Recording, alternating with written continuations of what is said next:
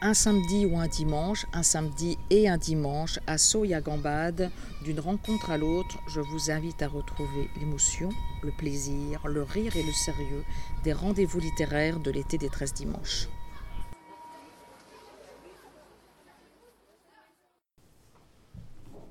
Et, Denise, toi, tes, tes intersignes? Bonjour Denise. Bonjour, je voulais tout d'abord remercier M. Guillaume de, de, de, tout ce qu'il a dit de, gentil sur moi. voilà, et, euh, ça venait du cœur. Bon, ça venait du cœur. Grace Carlon, comme on dit en breton, du centre du cœur. Oui, du centre du cœur. Voilà. Et euh, donc les intersignes, euh, c'est vrai qu'on pourrait en parler longuement, donc si vous avez le temps. c'est vrai qu'en Bretagne, c'est un c'est un sujet très, très large, très riche. En breton, tout d'abord, ça se dit arcéblante, blanchou, euh, au pluriel, donc arcéblante au segli, blanchou au pluriel. Et donc l'intersigne est un, une sorte de présage qu'une voilà, personne a accès. Donc notamment, il peut entendre euh, la charrette grinçante de l'encou, euh, très souvent la nuit. Euh, lorsqu'il l'entend, euh, il n'est pas concerné par, il ne sera pas concerné par, par la mort qui va suivre. Ce sera surtout un de ses voisins, un de ses voisins, quelqu'un de la famille. Euh, à partir du moment où on entend ce, ce, grincement, ce, ce, bruit parfois qui est un vacarme, parfois en breton on dit sarar pour le brisement et safar pour le vacarme. Là, en l'occurrence, précisément, c'est le, safar. Celui qui entend donc ce safar, safar carrément en coup, le, le vacarme de la charrette de l'encou, donc très souvent avoir un proche ou un, donc comme je le disais, un, ami, euh, voilà, quelqu'un de la famille qui mourra dans les 3, 4, 5 jours, parfois une semaine. Et euh, je rappelle encore, donc lui il n'est pas concerné. Donc, quelque part, une bonne chose. Tu l'as déjà entendu voilà. la charrette Oui, moi je l'ai déjà entendu, je n'ai pas peur de le dire. Les gens, souvent, c'est vrai, aujourd'hui on vit dans un monde où les gens ont peur de dire certaines choses qui leur sont arrivées parce qu'on les prendrait pour des fous. Euh, moi, j'ai entendu personnellement. Euh, j'ai acheté une vieille maison euh, du XVe siècle en ruine, que j'ai mis 20 ans à restaurer, que je mettrai encore 20 ans à restaurer. Et si je suis encore vivant, et si quelqu'un d'autre n'entend pas charge de l'encours, ça me concerne. Et donc, une nuit, je dormais, il était 2 heures du matin, et je dormais avec Stéphanie, mon épouse, qui elle avait un, un, sommeil pas léger, mais dès qu'elle entendait un bruit, elle se réveillait. Chaque orage, elle me disait Tu as entendu l'orage Moi, le lendemain, je, je, me réveillais avec euh, des grands hurons, les grands hurons d'un éléphant rose pris dans les phares d'une voiture un samedi soir, en, Bretagne. Et, j'ai entendu. As entendu l'orage La maison a tremblé euh, Non, j'avais entendu. Et là, en l'occurrence, moi, j'ai entendu j'ai entendu ce, ce, safar, ce grand bruit de charrette. Derrière la maison, derrière la maison, il n'y a pas de quatre euh, il n'y a pas de, route, il n'y a pas de chemin, il y a la forêt. La forêt, la forêt silencieuse où il n'y a que les hiboux la nuit, parfois même ils, chantent le jour, mais ça aussi c'est un intersigne, hiboux qui chantent le jour, ça aussi c'en est un, mais en l'occurrence, euh, habituellement ils chantent euh, dans cet espace-là, dans la forêt la nuit, les chouettes effraies, les, voilà, les hiboux. Et là, donc, il n'y a rien que la forêt. Et j'ai entendu donc ce, bruit qui, m'a réveillé. Moi, qui actuellement n'étais pas réveillé par des orages, par le, par, le tonnerre, qui m'a réveillé.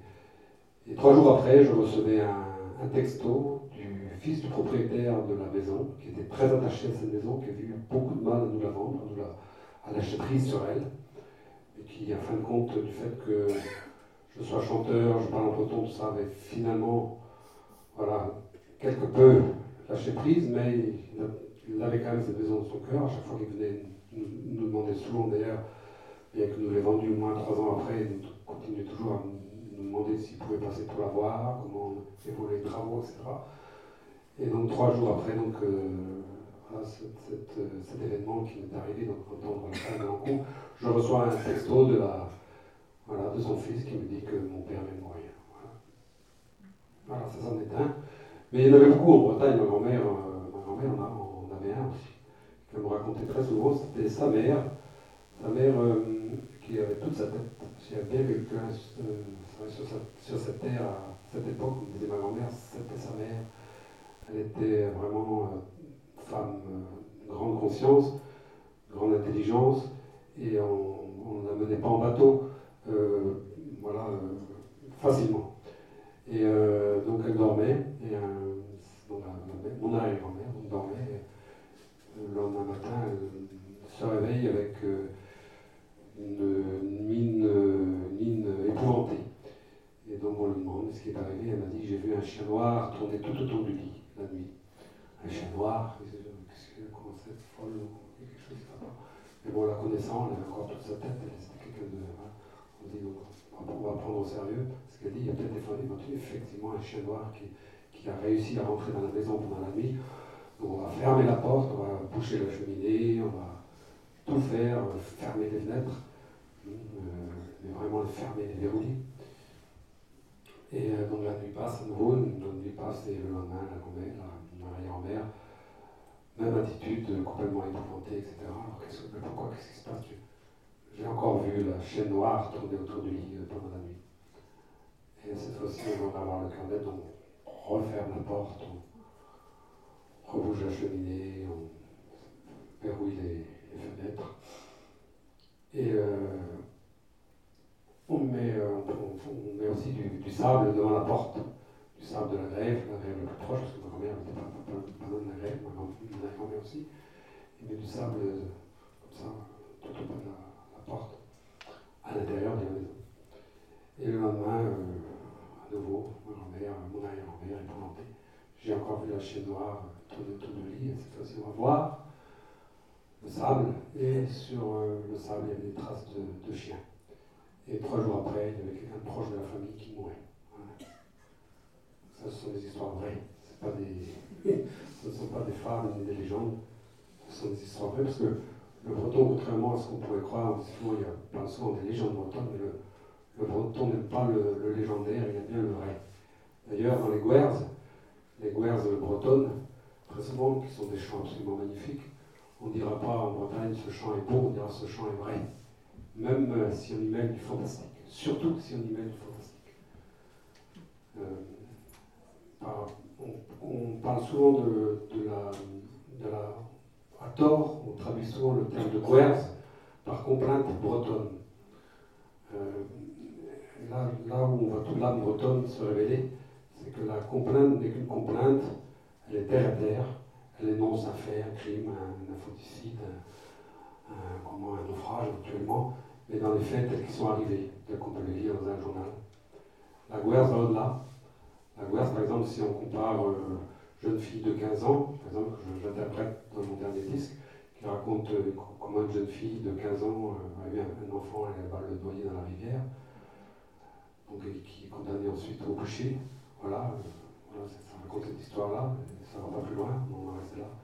Si on, la, compare à cette, complainte, qui en est une, donc à une guerre bretonne, à une autre, une guerre bretonne comme il y en a des, centaines en Bretagne, qui raconte un thème un peu similaire, c'est un, comment un, homme qui un jour, en, rentrant du, pardon de, sa fiacre, euh, qui s'appelle Loïs Aravalek, se fait tuer par euh, deux de ses meilleurs amis à une fontaine.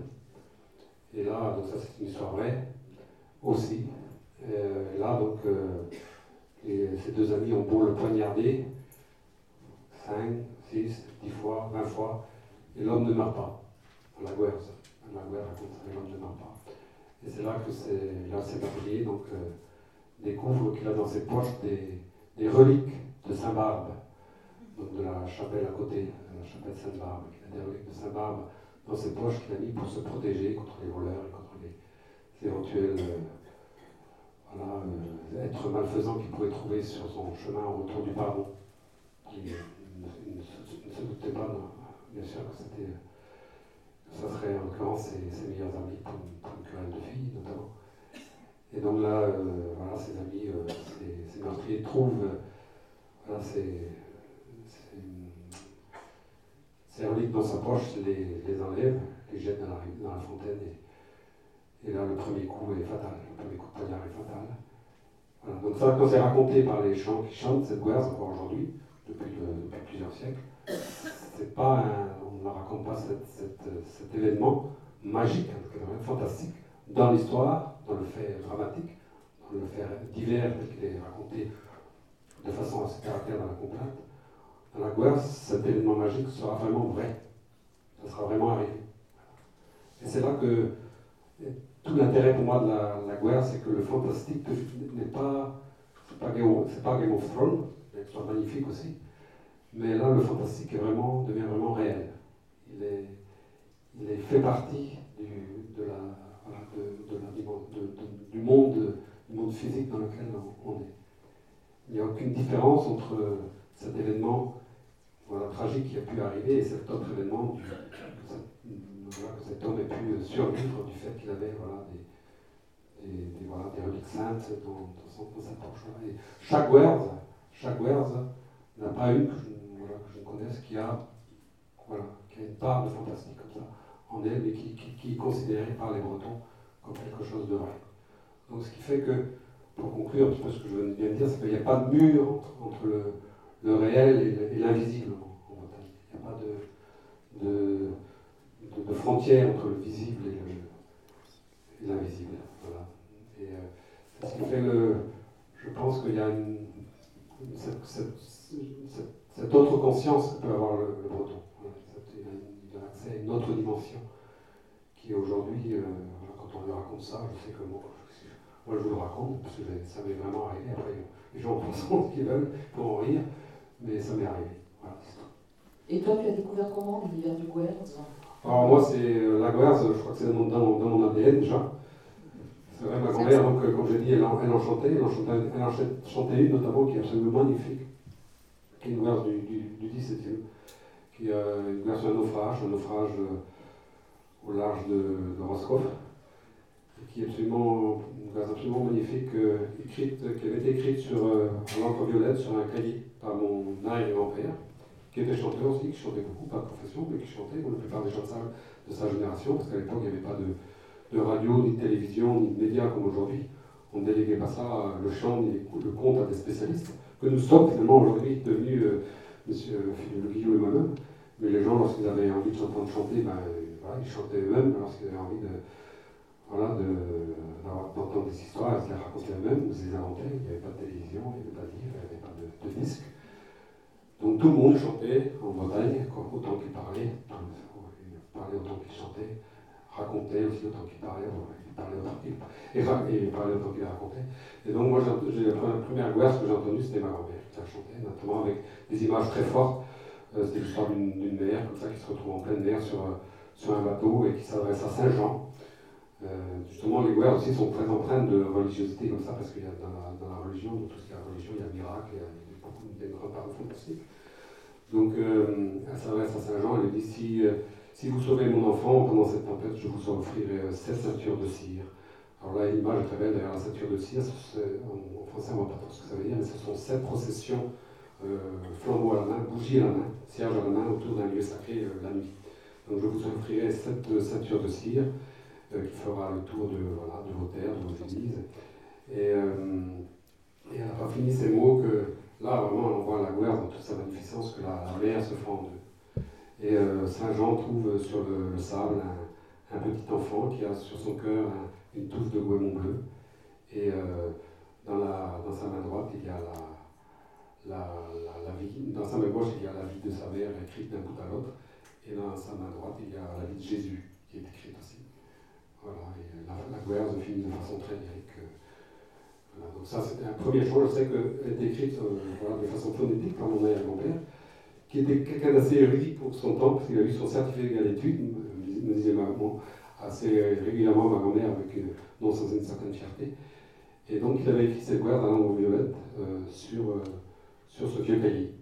Et je sais que cette page qui est, presque dévorée au vert, que je garde précieusement, je pense que si un jour on nous disait que la, on, doit, quitter la planète Terre euh, le plus rapidement possible, je pense que ce serait une des, choses que j'emporterai avec moi.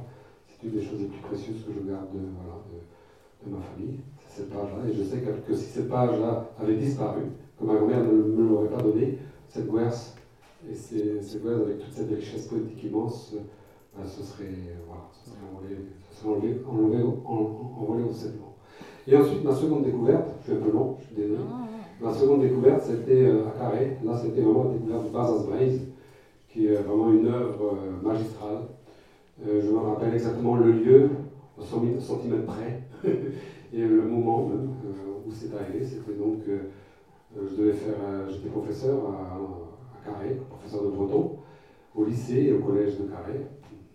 J'y ai enseigné pendant trois ans et on m'avait proposé de faire un projet d'action éducative. Et je me suis dit, pourquoi pas le faire sur le base de Donc pour ce faire, j'avais invité un certain nombre de, gens, comme, comme Donatien Laurent, Paul de comme euh, des sonneurs aussi, on était allé voir un, un luthier, faire des, des instruments euh, voilà, dans la campagne de Carré. Et donc là, je, voilà, je devais me renseigner sur ce projet d'action éducative. Quel horrible mot. Quel horrible mot. le le, le, le c'était là pour sauver la terre. et, euh, je, prends ce livre dans la bibliothèque et j'ouvre le, deuxième champ. Le deuxième. C'est la prophétie de Et là, je, là été, euh, comment, euh, submergé, je crois. Euh, été submergé par un tsunami émotionnel, de, de, poésie. Une très très grande poésie. Et c'est comme si j'avais été foudroyé sur place. Et là, c'est comme si chacune des cellules de mon corps, qui était en éveil jusqu'alors, c'était animé, c'était mis, mis, à vivre. Comme euh, les ampoules d'un sapin de Noël, euh, tout branche, Noël, Noël. Et, euh, et c'était quoi voilà. cette guerre c'était la guerre, du, la fameuse guerre, la prophétie de Gwenfland. Voilà. Et il y en a une autre aussi, euh, bah, toutes, toutes les guerres du Bas-Andrés. Voilà, Aujourd'hui, ça m'arrive encore de les, de les lire et les relire avec les larmes, aux yeux. C'est toujours, euh, toujours la même émotion, 30 ans après. D'ailleurs, euh, je ne suis pas le seul, il y a eu même des personnes comme Georges Sand, qui à la lecture du Bas André, avait dit, euh, parlait du génie, du génie poétique des Bretons. Elle disait aux hommes de plume de France, dès que vous verrez un poète breton, baissez, lui votre chapeau. Parce que le, il n'est nulle nation, nulle, autre nation euh, poétique plus belle que celle de la Bretagne. Et elle comparait notamment, elle disait que la, fameuse guerre du, du, du, du Nominoé, elle disait qu'elle qu surpassait en poésie euh, l'Iliade et l'Odyssée. Euh, le récit de Tristan Iseux euh, est, est une guerre à l'origine. Peu de gens le savent, mais c'est un trouvère du XIIe siècle euh, qui, a traduit la guerre du prisonnier de guerre, la guerre de Brand, qui est une guerre là à nouveau prodigieuse, qui un jour entendu l'a fait traduire, et c'est juste devenu, comme on dit en français, en français c'est juste devenu euh, le récit de Tristan Iseux, à part qu'il est, que dans son récit, il a substitué euh, comment la mer, la, l'amante à la mer. Il y a Tolkien aussi, qui s'en est inspiré beaucoup, et notamment il a écrit le roman de d'Intron et Là on trouve Intron, qu'on trouve dans sa bibliothèque d'ailleurs. Intron signifiant euh, euh, dame et, et comment euh, Seigneur. Donc là aussi on voit qu'il a puisé directement dans le Bazan Braise et notamment dans la guerre de Nan la Chorigan, notre Nan la Chorigan, le Seigneur Nan et le Corrigan. Donc même Marie, de France a traduit aussi de nombreuses guerres et plusieurs siècles plus tard, de, nombreux romantiques se sont intéressés à ces écrits. Et euh, des écrits en fait qui avaient pour origine des. Donc on pourrait dire que le, romantisme, quelque part en, France, a, a, pour origine la guerre bretonne, qu'elle appelait, elle, le lait breton. Donc dans la guerre, pour revenir à, cette diversion courte, euh, pour revenir au thème de la mort et de l'intersigne, donc la guerre, Guers parle toujours de la mort. Il euh, n'y a pas une Guers où on ne parle pas de la mort. La Guers est un chant, ce n'est pas une chanson. Les gens disent, tu fais de la chanson, non, c'est du chant.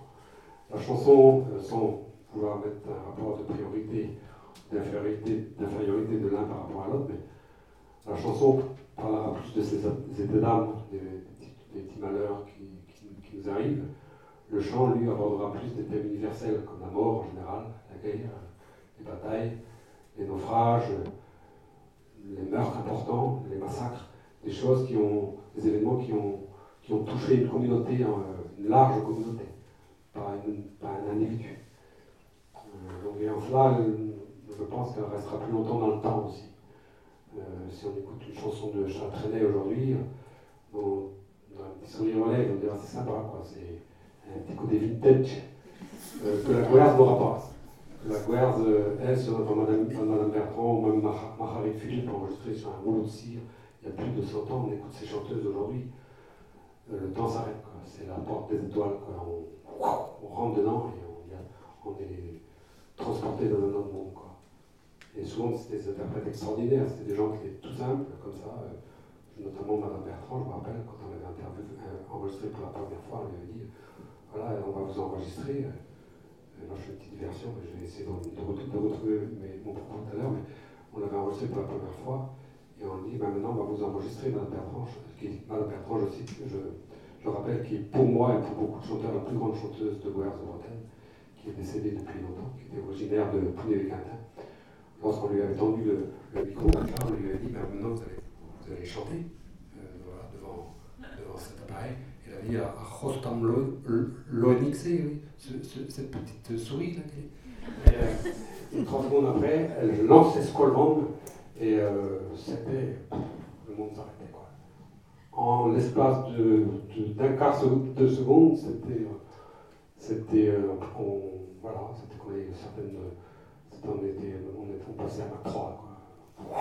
On était vraiment. On était transporté ailleurs. C'était des chants d'interprètes qui avaient. Je pense que la guerre aussi a ça qu'on est qui, qui, permet de, voilà, de, de, de quitter son corps, de quitter son, son mental. On quitte euh, l'intellect. L'intellect est très rapidement mis de côté. Voilà, pour, que ce soit le cœur vraiment qui parle. Quoi. On dit, toi, intellect, mental, dans une société où, tout, tout, est beaucoup mentalisé, beaucoup intellectualisé aujourd'hui, où l'intellectuel, d'ailleurs, plus d'un comment et euh, socialement est plus reconnu qu'un qu jour. Quelqu'un qui sera plus d'une intelligence manuelle ou qui a une intelligence plus, plus du cœur. Aujourd'hui, c'est vrai que voilà, ce qui est intellectuel a, voilà, une, est, plus, plus mise en avant. Mais la gouvernement, justement, elle n'aime pas l'intellect. Elle dit l'intellect, le cœur et l'âme avant tout. C'est ça que la gouvernement, moi en tout cas, c'est ce que j'essaye de. Le pouvoir qu'elle a en moi, en tout cas, c'est de, de mettre. Euh, voilà, et de, de ce fait, quand je chante une guerre, du coup, c'est vrai que le rapport au temps n'est pas le même. Parce que finalement, ce qui crée le temps, je pense, c'est l'intellect. Voilà, ce, ce, temps qui passe, l'intellect, lorsqu'on l'a mis de côté avec son ego, je pense que déjà, quand l'intellect s'en va, l'ego s'en va avec. Et, et, je pense que là, on est en prise avec. Euh, avec euh, un autre espace qui n'est plus le, nôtre, un autre espace invisible, comme euh, les Bretons l'aiment bien. Euh, donc voilà, donc je disais que la guerre c'est un, un, chant à part entière, c'est un chant arythmique, c'est-à-dire sans mesure. c'est un chant qui, est monocorde aussi, relativement monocorde, sans que ce soit péjoratif ce que je dis c'est-à-dire qu'il y a peu d'écart entre les notes. Et euh, c'est un chant également qui a beaucoup de notes lamentatives. C'est-à-dire sur un piano, il y a des notes noires, il y a des notes blanches. Et euh, dans, la, dans, la, dans la guerre bretonne, il y aura beaucoup de, de, notes grises, de ces notes entre les notes qui font toute la, la dramaturgie de, de ce chant. Qui fait que parfois certaines notes, pour nos oreilles qui sont habituées à écouter énergie ou skyrock, euh, c'est là, bon, ça, ça choque, ça, ça sonne faux. Quoi. Moi, j'ai fait écouter des gens, euh, Mme Bertrand à, des gens qui, euh, voilà, qui, vivent avec des écouteurs sur les oreilles, et ils disent c'est horrible, elles chantent faux. J'ai dit non, elles chantent pas faux, elles chantent, pas, chantent pas faux.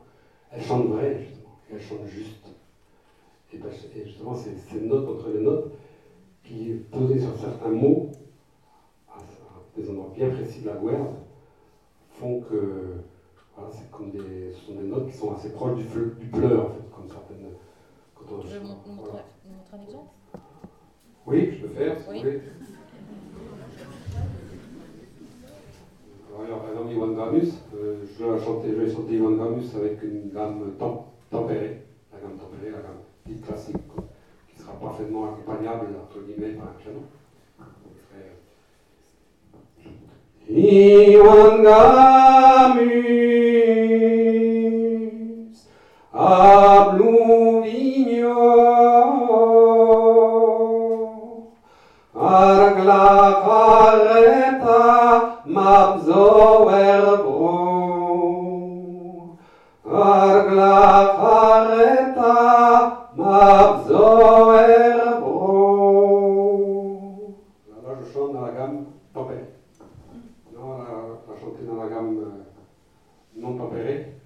pleut. Je vais, chanter, je les chanter dans une autre tonalité. Iwan gamus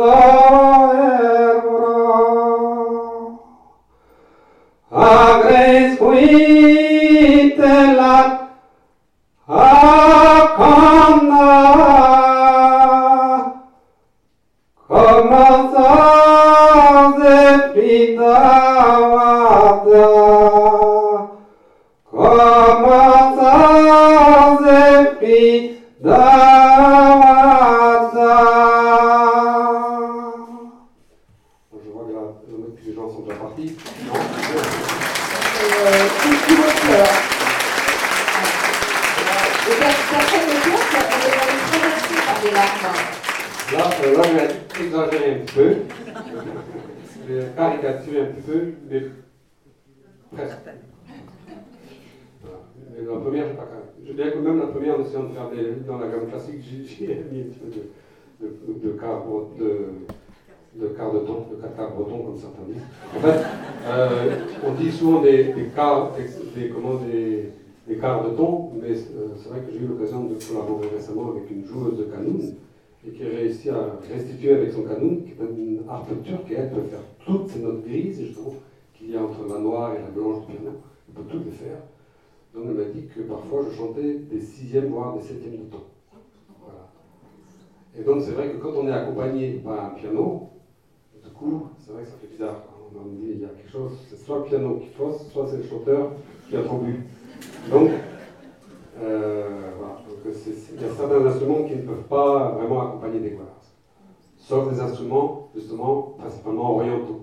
Parce que dans la, la, gamme orientale, on a gardé, ces, ces quarts de ton. D'ailleurs, en Europe, dans toute l'Europe, euh, au, Moyen-Âge, au, dans le haut Moyen-Âge, on chantait en utilisant ces quarts de ton, pas simplement en Bretagne. Euh,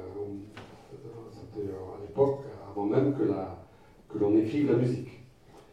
Et euh, finalement, quand on a commencé à écrire la musique, on n'a pas écrit ces, notes entre les notes, on a voulu, comme, quand on prend des notes, on n'écrit pas simplement tout, on n'écrit pas toute la phrase, on met quelques mots. Et là, on a mis quelques repères, en fait, quelques notes sur une partition, en se disant bien que c'est bien sûr pas cela qu'on allait chanter. Qu'on allait aussi prendre compte de tout ce qu'il y a entre les quarts de notes. C'était simplement, ces notes-là étaient comme des repères.